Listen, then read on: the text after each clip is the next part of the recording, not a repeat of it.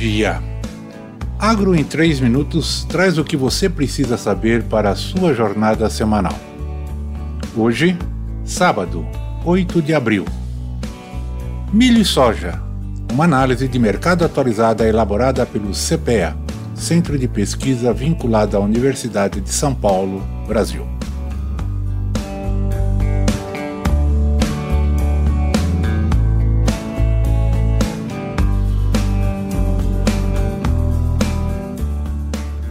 Maior oferta e demanda fraca, cotações desaparecem no Brasil em março. Enquanto os produtores de milhos brasileiros precisavam vender a safra de verão em março, os compradores, compradores nacionais e estrangeiros, reduziram os volumes adquiridos. Neste cenário, os preços do milho caíram no Brasil no mês passado. Quanto aos vendedores, muitos deles estão dispostos a baixar os preços pedidos em muitas regiões, principalmente naquelas onde a safra de verão é produzida, como o Paraná. Os agricultores priorizaram as vendas de milho em vez das vendas de soja, seja para esperar por aumentos mais altos nos preços da soja ou porque não tinham espaço para estocar o cereal. Quanto à demanda, os compradores brasileiros não fecharam muitos negócios em março, sinalizando ter milho estocado para o curto prazo. Quanto aos exportadores, as compras foram baixas no mercado à vista, no entanto, os embarques do milho comprado anteriormente foram altos no mês passado. Os agentes pareciam interessados em fechar contrato de exportação no segundo semestre, no entanto, a preços mais baixos. Em relação à segunda safra, os produtores estavam tentando fechar negócios antecipados.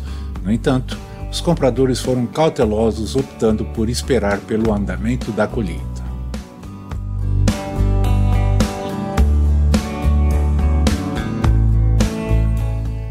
Soja.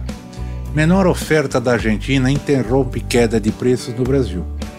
Agentes do mercado de soja vêm monitorando a colheita na América do Sul e as primeiras estimativas de semeadura nos Estados Unidos. Enquanto a safra brasileira está em andamento e a produção pode bater recordes, na Argentina as estimativas de produção foram revisadas para baixo.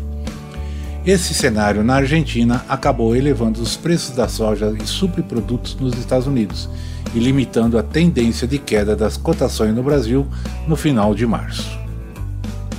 Segundo a Bolsa de Valores de Buenos Aires, a produção de soja na Argentina é estimada em 25 milhões de toneladas 44,4% abaixo da média das últimas cinco safras.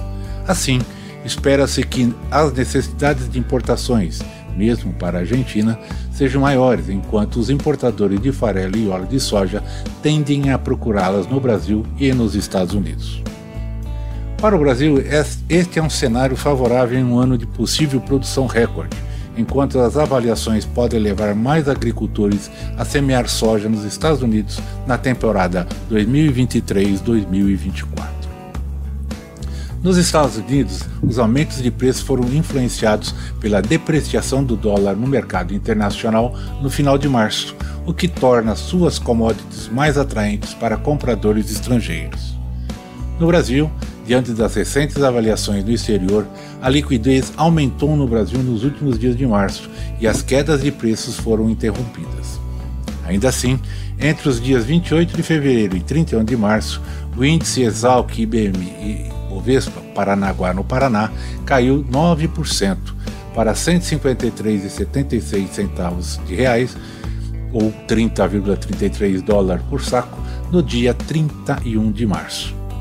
Comparando as médias mensais em fevereiro e em março, esses índices recuaram 5,9%, sendo a média de março a menor desde junho de 2020, em termos reais.